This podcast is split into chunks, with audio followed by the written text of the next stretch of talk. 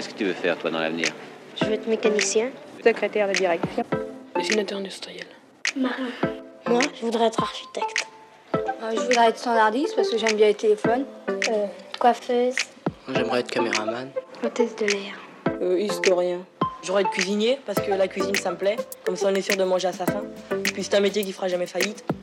Moi j'ai pas une idée fixe. Il y a des métiers qui me plaisent mais j'arrive pas à trouver mon métier. Œnologie. L'étymologie du mot remonte au grec onios, le vin, et logos, la science.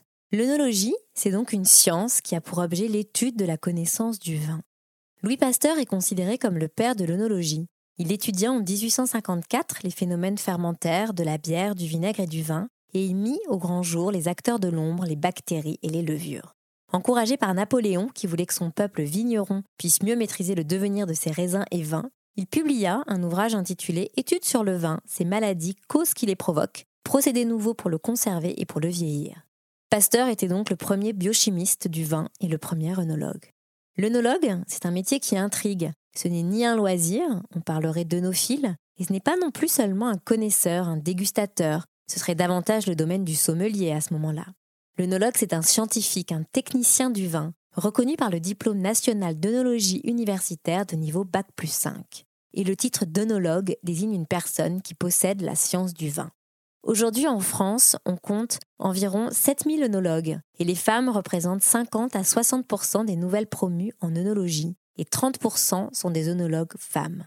Katrina Müller est l'une d'entre elles, agronome et œnologue conseil d'origine chilienne, qui a choisi de s'implanter en France après 5 ans d'exercice au Chili en obtenant le diplôme d'œnologie français il y a une vingtaine d'années. Alors c'est quoi le métier d'œnologue C'est comment être une femme dans un milieu principalement masculin? Il faut quoi comme qualité?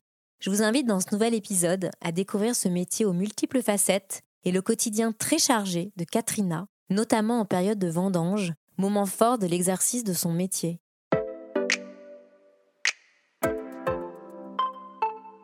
Bonjour Katrina, merci beaucoup de participer à ce nouvel épisode du podcast sur le métier. Bonjour, voilà, moi je suis Katrina Muller, euh, je suis euh, ingénieure agronome énologue euh, chilienne d'origine, du petit accent. Moi j'ai fait mes études d'abord au Chili, des études d'agronomie hein, avec une spécialisation en œnologie. Euh, qui est un peu le parcours obligatoire pour être œnologue euh, chez moi. Et après, euh, par besoin de, de, de m'ouvrir un peu le, les horizons, de voir d'autres choses, j'ai postulé une bourse pour continuer, faire un master en viticulture euh, à l'étranger. Alors, je postulais à différentes bourses et j'ai eu une bourse française euh, qui m'a permis de intégrer euh, Supagro, l'ENSAM à l'époque, pour faire un DEA et euh, le diplôme d'œnologue. Euh, que pour les étrangers, c'était un master en viticulture plus le diplôme d'œnologue. Comme ça, voilà, ça m'a permis aussi d'avoir le diplôme d'œnologue français. Toi, c'est un métier que tu voulais faire, petite œnologue? Non, pas du tout, pas du tout. J'avais euh, des très très bonnes profs à mon école, physique, chimie, SVT, on va dire moi, j'étais plutôt SVT chimie. C'était des profs qui étaient passionnants. Alors, euh, on était beaucoup hein, dans les cours qui, qui, qui aimaient, qui voulaient suivre quelque chose lié à la biologie euh, ou à, la chimie. Hein. Ça s'est joué beaucoup, je pense, lié aux professeurs. J'ai deux parents agronomes aussi. Ça, ça, ça a aussi joué. Mais je voulais être médecin. Et la vie a fait que non, que la médecine, ça, à un moment donné, en terminale, ça m'a pas plu et j'étais un peu perdue parce que j'avais toujours pensé être médecin, enfin au moins tenté d'être médecin.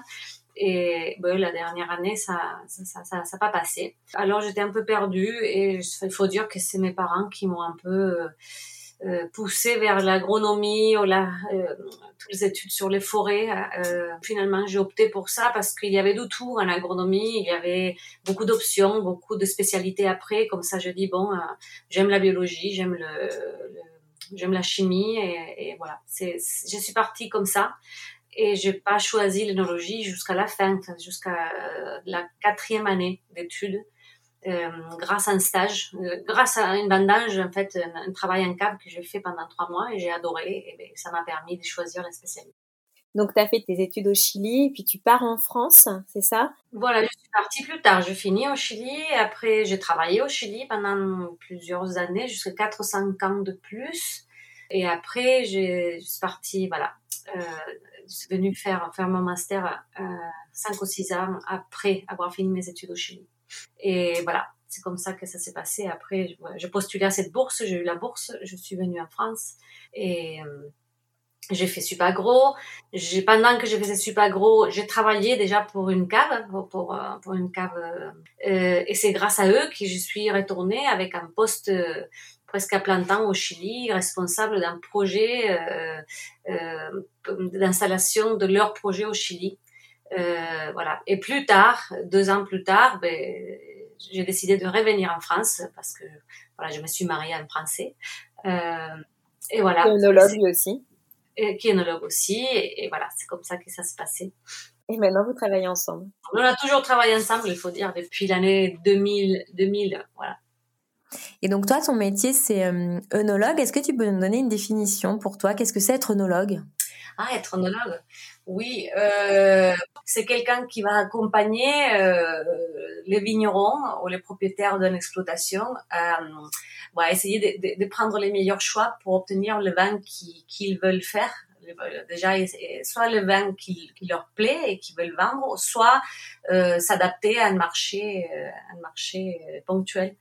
Moi, je le vois aujourd'hui. Mon, mon travail d'œnologue, c'est surtout ça, c'est accompagner les vignerons euh, et, et, essayer de d'en tirer le mieux de, de, ces vignes, de ces raisins, euh, les donner tous les outils et tous les conseils possibles pour qu'ils réussissent. Donc c'est un métier de terrain. C'est un métier de terrain. Ah oui, le mien c'est 100% de terrain. Oui. D'accord. Et qu'est-ce qui t'a plu alors euh, de tes premières expériences euh, dans le vin en tant qu'œnologue? Il y a beaucoup de choses, je dirais que c'est c'est rigolo, mais ce qui m'a plu le plus, c'est le les odeurs. Moi, j'avais beaucoup aimé les odeurs de, de fermentation, de, de, fruits euh, écrasés, je sais pas, du vin, la, la, la dégustation, ça m'a toujours énormément plu. Euh, ça, c'est la première chose qui m'avait étonnée parce que quand j'avais travaillé dans d'autres domaines agronomiques, euh, surtout dans les packings de fruits, euh, tout ce qui est pommes et poires, j'ai détesté les odeurs des cires qu'on mettait, c'était des cires d'abeilles qu'on met autour pour faire joli. Il y avait des choses qui me dégoûtaient. Comme ça, je pense que c'était très sensoriel.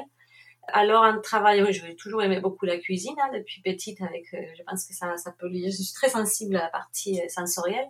Alors ça, c'est la première chose. Et après, j'ai adoré la partie humaine parce que c'est vraiment de travail d'équipe. Le, le, pendant les, les vendanges, c'est pour nous les vendanges, c'est vraiment les vinifications, on va dire les, les vinifs. Il y a beaucoup beaucoup de travail d'équipe, d'organisation, et on passe beaucoup de temps avec avec euh, un groupe de personnes. Et, et ça, j'ai beaucoup aimé. J'ai toujours aimé les sports en équipe et là, je trouvais que c'était presque la même chose. Et aujourd'hui, c'est pareil. Hein, même nous, en tant qu'œnologue, on fait partie toujours d'une équipe. C'est pas, c'est pas que nous. Et, dans chaque cave, il y a une équipe différente et, et c'est, c'est, très sympa. Je pense que ça, c'est euh, ce qui m'a plu le plus. Et, et à ça, j'ajoute plus tard, je me suis rendu compte de de la on s'ennuie jamais en étant dans le vin parce que si on n'aime pas la partie production on peut toucher la partie marketing on peut toucher la partie tourisme c'est très large. Et même dans l'année on fait des choses différentes. Et, et voilà. J'aime beaucoup bouger j'aime beaucoup voyager aussi. Et les vins ça permet de faire ça aussi. Alors justement euh, il y a quel métier tu parlais d'une équipe euh, oui. Il y a quoi comme, il y a quel métier dans ton équipe? Il y a quelle personne autour de toi au moment des vendanges? Euh, au, au moment de vendage, surtout les équipes en cave, on a, on a, on a des gens que ça, il faut tout organiser, il faut que tout, que tout marche à la perfection. Comme ça, il faut déjà les personnes qui sont à la vigne, les travailleurs, il faut les vendangeurs, il faut, il faut aussi organiser avec les prestataires de services quand il y en a. Il y a après les, les cavistes, le, le maître déchets, il y a moi qui viens en partie, il y a aussi très important que travailler très très proche de, de, de tout le département de marketing ou le département commerciaux ou, la personne qui s'occupe de la partie commerciale dans un domaine parce que nous on fait les vins aussi par rapport à des fois ce qu'ils nous demandent il faut s'adapter. Comme ça il y a toujours si, on n'est pas ouvert à, à, travailler avec tous le, les équipes les, on va dire les départements de, de, de chaque domaine euh, ben en général on n'aboutit pas comme on voudrait hein, le vin Alors, je, te propose de passer euh, une archive. C'est une archive qui est issue d'un film. Je sais pas si tu l'as vu. C'est un film qui date de 2004 qui s'appelle Mondovino. C'est un documentaire. Ça a été réalisé par Jonathan euh, Nositer. Donc lui, il était, enfin, il est cinéaste, mais il était aussi sommelier. Il a voyagé donc en Europe, en Amérique du Nord et du Sud avec une caméra. Et il a rencontré des œnologues et des vignerons. Dans ce film, en fait, il montre que deux visions du vin peuvent s'opposer. Parfois, l'aspect commercial peut prendre le dessus sur le terroir. Et donc, on va entendre euh, au micro, donc issu de ce film, Aimé Guibert. Connaît peut-être, c'est un vigneron du Languedoc. J'ai passé cette archive. Le vin, pendant des millénaires, c'est une relation presque religieuse de l'homme avec les éléments naturels. Alors le sol, bien sûr, le sol vivant, le sol sur lequel il n'y a jamais eu de molécules de synthèse, et puis le climat. Les vins qui ont fait rêver sont toujours des vins qui traversent le temps et qui vous amènent la jeunesse alors qu'il devrait y avoir des rides et la mort. Bon, mais c'est 1% des vins au monde. Un grand vin, hein. c'est beaucoup d'amour, beaucoup d'humilité, beaucoup de liens avec l'immatériel, avec le sol, hein, avec le temps, avec le climat. C'est un métier de poète hein, de faire un grand vin. Alors maintenant, c'est remplacé par des œnologues. Donc, c'est parce que tu penses euh, déjà de ce qu'il dit du vin. Et puis, il est, il est quand même pas tendre euh, avec les œnologues, euh, ce vigneron. Il a raison sur la première partie, sûrement, hein, que des grands vins, il faut un grand terroir, il faut une belle communion entre l'homme, la plante, les sols. Euh, l'œnologue, il reste une partie de l'homme. Hein. On, on, est des hommes. Après, nous, on est des personnes qui ont été formées au vin, Peut-être certains on est trop formatés ou pas assez. Euh, c'est voilà après c'est son opinion hein. moi je je vois je pense que mon métier ça c'est prêt à tout hein. je pense qu'il y a des énologues qui c'est comme dans tous les métiers hein. des énologues qui vont imposer un style par exemple ou une recette ou une façon de faire et ça va un petit peu contre voilà cette cette idée de que le grand vin ou, que le vin s'est fait avec le sol, le climat et, une petite intervention de l'homme, bien sûr. Et après, il y a aussi beaucoup de d'œnologues euh, qui qui sont là juste pour euh, pour aider les vignerons et, et aider à, à, extraire le maximum du potentiel de ces raisins et de cette communion entre entre la plante, le climat et la terre. Euh, si, si les gens ne savent pas faire du vin, c'est compliqué. Hein c'est c'est pas, pas si simple que ça. Alors moi, je, je, je, me pense plus comme un outil hein, pour, pour les vignerons. Nous, on est là pour les aider à, à obtenir ces produits qu'ils qu'ils rêvent, enfin, ces, ces, ces, ces vins euh, qui, qui va plaire surtout euh, et j'essaie pas forcément d'imposer un style, sinon que surtout euh, essayer de de chercher le style de, de client euh, de la personne qui, qui chacun a ses sensibilités, sa poésie, comme, comme si on veut parler un peu de poésie. Et, et de toute façon, un vigneron pour pouvoir vendre son vin, il faut qu'il l'aime. Alors si on si on impose on, on le guide sur des vins qu'il n'aime pas, euh, il arrivera pas à le vendre. Quoi selon toi comme qualité pour exercer ce métier? C'est une bonne question parce que comme c'est mm. tellement ouvert, en fait, les options, euh, et l'énologue conseil, je dirais que il faut aimer les gens. Il faut beaucoup aimer les contacts avec les gens parce que on, on fait partie d'une équipe et, et, on fait partie de plusieurs équipes en fait parce que chaque chaque, chaque vigneron a son équipe et on aime bien euh, s'insérer là-dedans. Euh, comme ça, il faut beaucoup les contacts, l'échange. Euh, je pense que c'est un de, de de principales qualités qu'il faut pour pouvoir faire le, le nolo, être nolo conseil. Il faut aimer aussi, il faut, pas détester la voiture hein, parce que c'est beaucoup beaucoup de conduite, entre 300 et 500 km par jour pendant les vendanges, pendant cette période-là. Et après, il faut aimer euh, apprendre tout le temps parce que il faut être euh, tout le temps en train d'apprendre, de relire, de s'actualiser au niveau professionnel. Euh, parce que quand on est conseil, il faut toujours amener euh, les bonnes informations euh, à chaque vigneron et pas que au niveau technique. Souvent, c'est aussi commercial, au niveau des styles, au niveau des modes, au niveau euh, des marchés.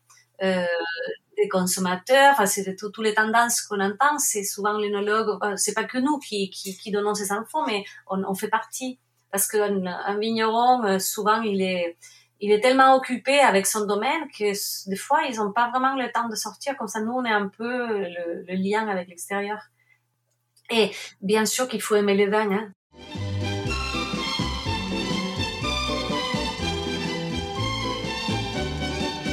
Nous les referons ensemble, nous les referons ensemble demain les vendanges de l'amour.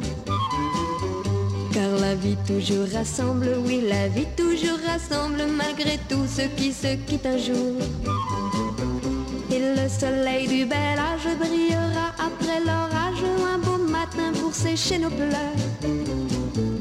Et ta main comme une chaîne viendra se fondre à la mienne, enfin pour le pire et le meilleur.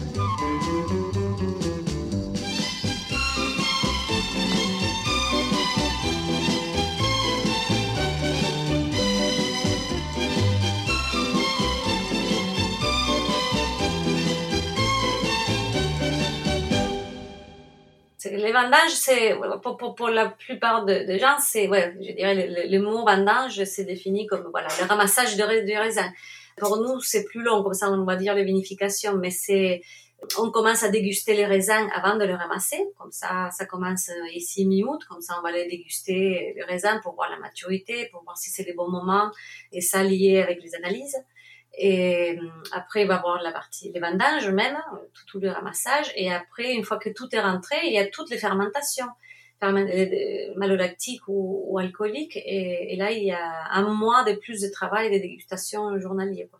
Et toi, euh, pendant toute cette période de vinification, tu goûtes combien de fois du vin? Regarde, en tant qu'œnologue conseil, on peut visiter entre, on va dire, 5 et 17 caves par jour. Comme ça, si on, oui, jusqu'à une centaine, ça peut-être jusqu'à 140 échantillons par jour, oui. Bah, c'est pas tous les jours comme ça, hein, mais si on fait les journées où on peut aller arriver à faire 17 caves, si, si on multiplie par 10 échantillons, ça va jusqu'à ouais, 170. Quoi.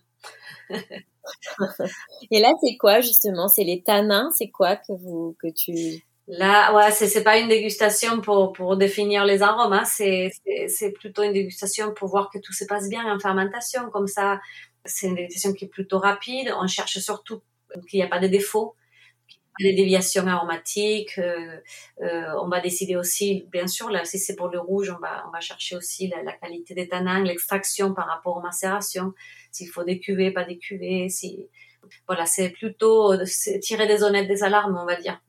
Pourquoi c'est un moment si particulier, les vendanges?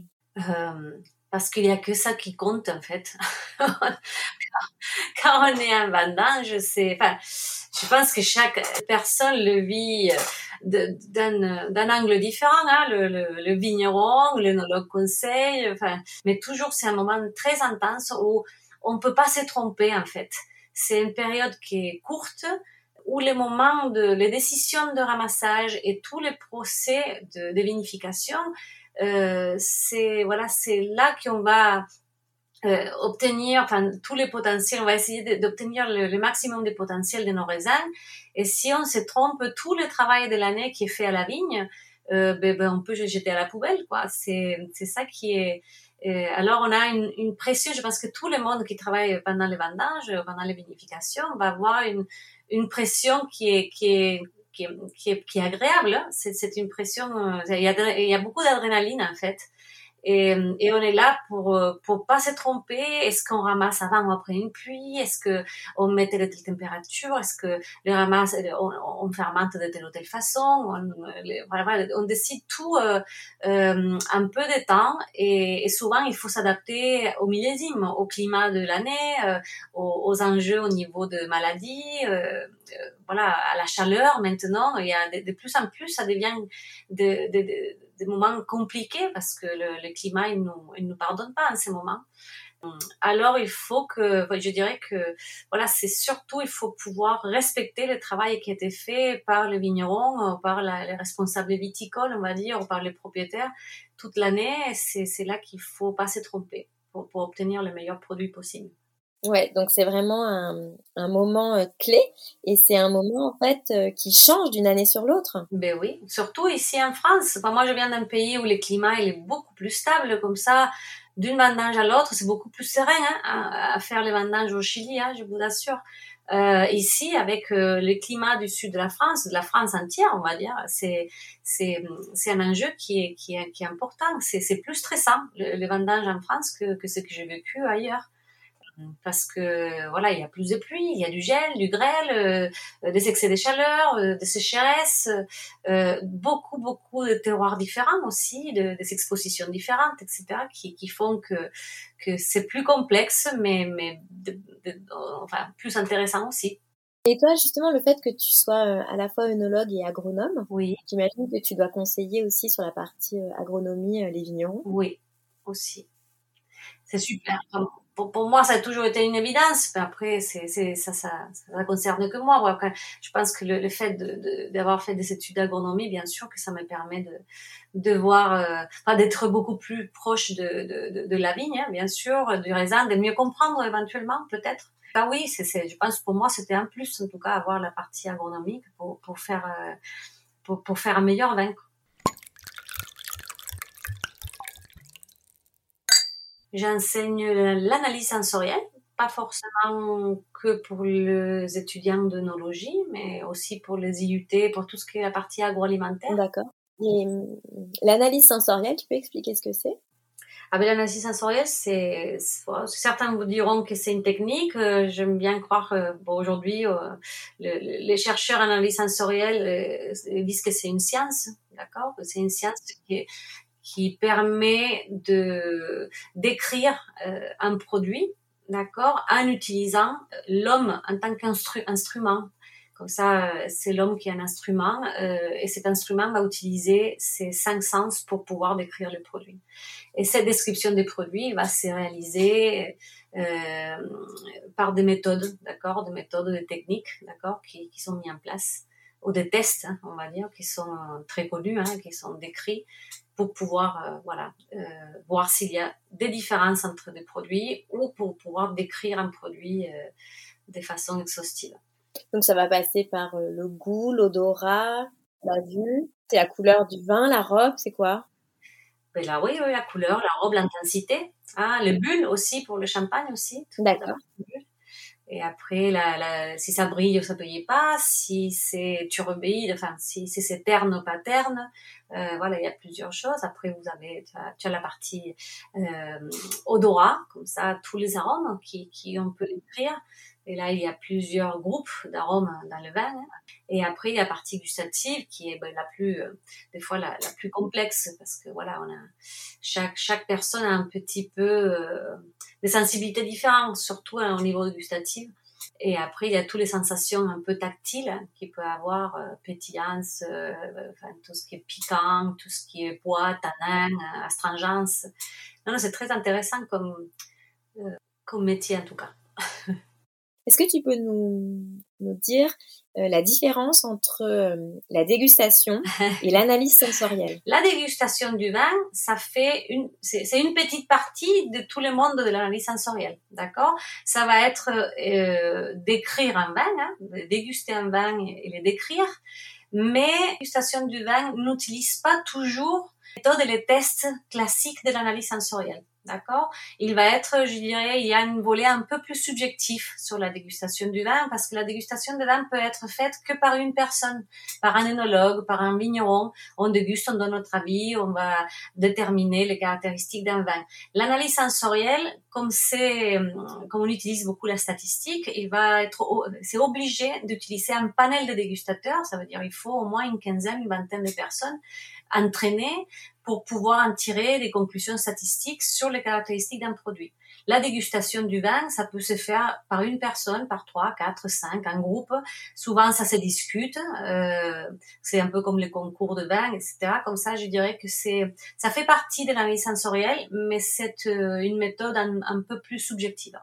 Et c'est quelque chose qui est très important dans ton métier, l'analyse sensorielle. C'est même fondamental. Bien sûr, oui, oui, la dégustation, l'analyse sensorielle. Et nous, les œnologues, on essaie d'être beaucoup plus objectif. On essaie d'être un peu plus un instrument que quelqu'un qui va donner un avis personnel de, des arômes du vin. Tu sais, c'est nous, nous on est, on est, plus dans les côtés instruments que dans les côtés poétiques du vin.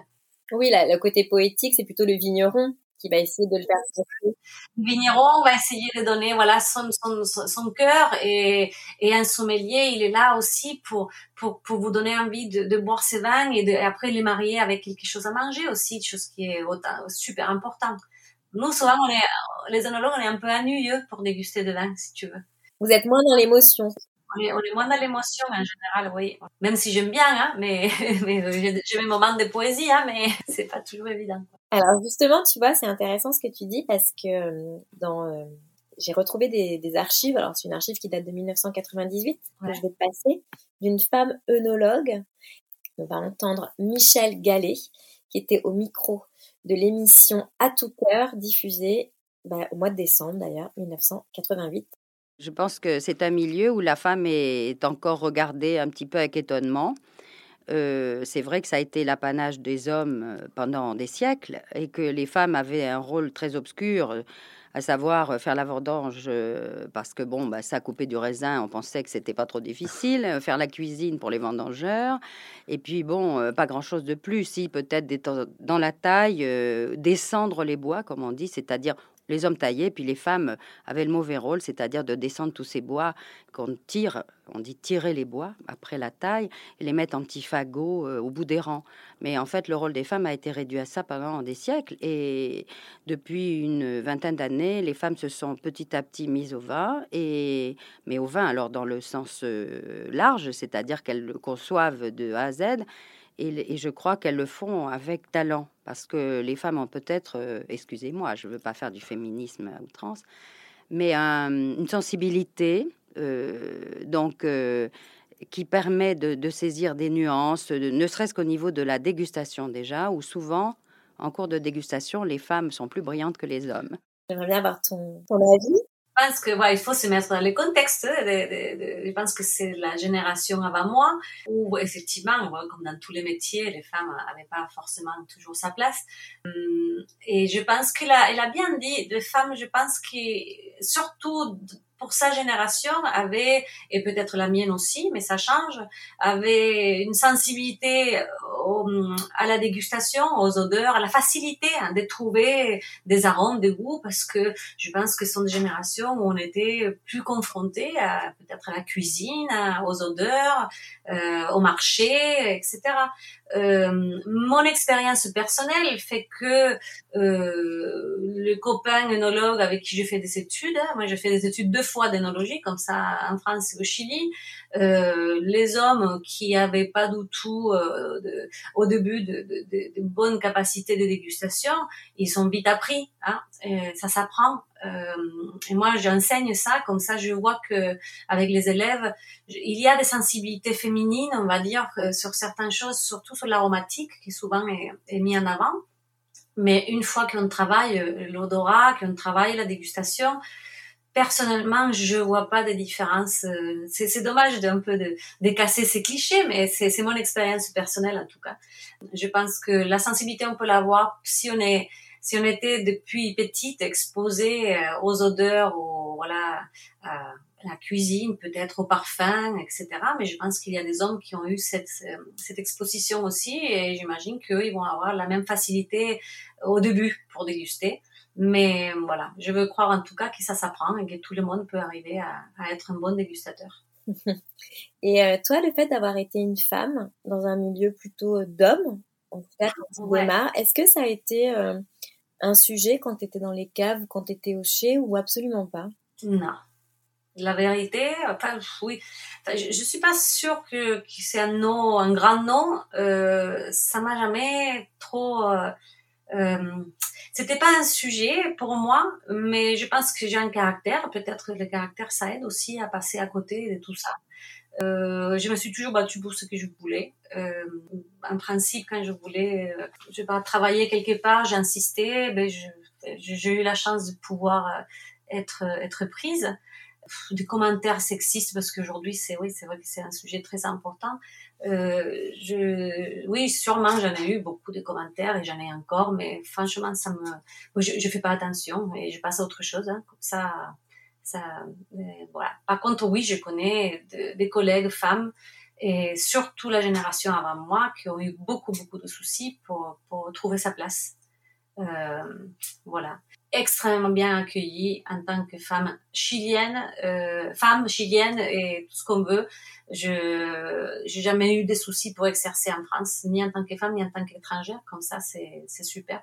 Est-ce que tu aurais une citation en lien avec ton métier, s'il te plaît? Ouais, ça c'est une bonne question. Hein. Euh, je pense qu'il y a, enfin pour moi, je peux, je peux donner deux citations. Oui, bien sûr.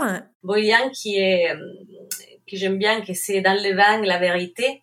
Euh, qui peut être interprété de différentes façons, mais c'est un peu la même chose qu'in vino veritas, hein, c'est assez connu comme, expression. Mais pour moi, il faut vraiment déguster avant de pouvoir parler d'un vin. Il faut finir ton verre, ça ne veut pas dire qu'il faut tout boire hein, et, que l'alcool monte forcément à la tête. Pour nous, c'est déguster, c'est apprécier les vins et le décrire et aller chercher toutes les vérités qu'il y a dedans. Ça, ça fait partie vraiment de, de mon boulot comme ça, de mon travail. De ce que tu aimes aussi? De ce que j'aime aussi. Mais oui, c'est vrai aussi. Et après, euh, il y a un autre qui est, qui c'est pas forcément une, une expression, c'est, c'est, c'est une phrase qui est, qui, qui on, on, entend souvent quand on travaille en, analyse sensorielle. Euh, c'est une phrase de, d'un texte de Guy de Maupassant. Euh, qui dit nos yeux, nos oreilles, notre odorat, notre goût différent créent autant de vérités qu'il y a des hommes sur la terre. Et, et ça, j'aime beaucoup. Euh, c'est même une collègue euh, avec qui je travaille qui, qui, qui les toujours dans ses cours. Euh, parce que il faut faire comprendre aux gens que, que ce qu'on sent dans, dans un verre, c'est, vraiment personnel. Il faut pas avoir peur de, de sentir et d'exprimer ce qu'on sent, les émotions qui sortent après une dégustation. Euh, des fois, les, les vins peuvent être, peut faire peur, aux gens pour, pour parler. Et, et ouais, chacun a sa, sa sensorialité, on va dire qui permet d'avoir des émotions qui peuvent être totalement différentes. Et alors maintenant, je vais te poser les cinq dernières questions. Oui.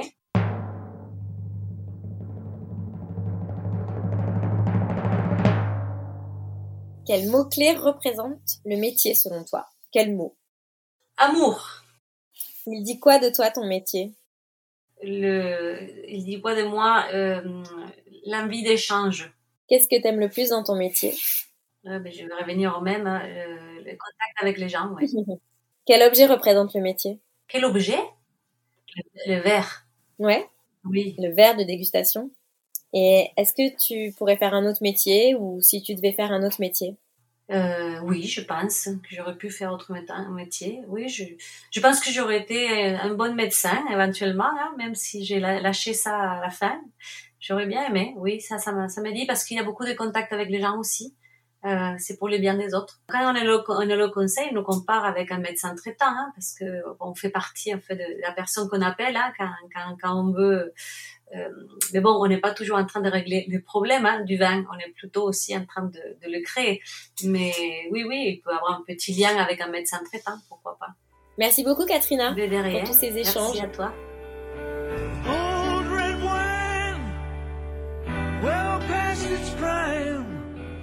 May have to finish it after crossing the line. Dusty old wine, two two thousand a time.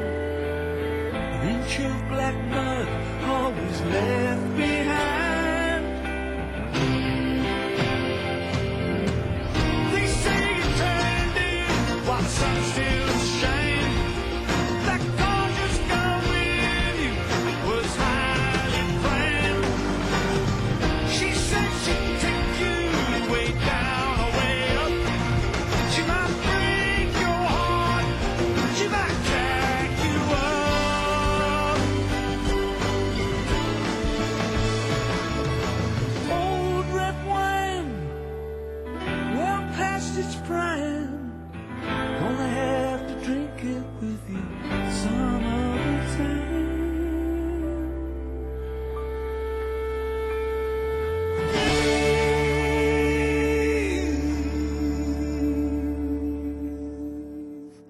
Si cet épisode vous a plu, n'hésitez pas à le mentionner sur vos plateformes d'écoute préférées. Et pour suivre les coulisses du podcast, rendez-vous sur le compte Instagram sur le métier podcast ou sur le site internet sur le métier.com. La semaine prochaine, je reçois pour le dernier épisode de la saison 2 Cathy, qui va nous raconter son choix de rester mère au foyer en contrepartie d'une indemnisation financière de la part de son conjoint. Comme quoi être une mère et une mère au foyer est un véritable travail, n'en déplaise à certains. Merci au monteur Stéphane Huguet qui a mis en musique cet épisode et à Lina pour son aide précieuse. À la semaine prochaine. Qu'est-ce que tu veux faire toi dans l'avenir? Je veux être mécanicien. Secrétaire de direction. Dessinateur industriel. Marin. Moi, je voudrais être architecte. Euh, je voudrais être standardiste parce que j'aime bien les téléphones. Euh, coiffeuse. Moi, j'aimerais être caméraman. Hôtesse de l'air. Euh, historien. J'aurais être cuisinier parce que la cuisine ça me plaît. Comme ça on est sûr de manger à sa faim. Puis c'est un métier qui fera jamais faillite. Moi, j'ai pas une idée fixe. Il y a des métiers qui me plaisent, mais j'arrive pas à trouver mon métier.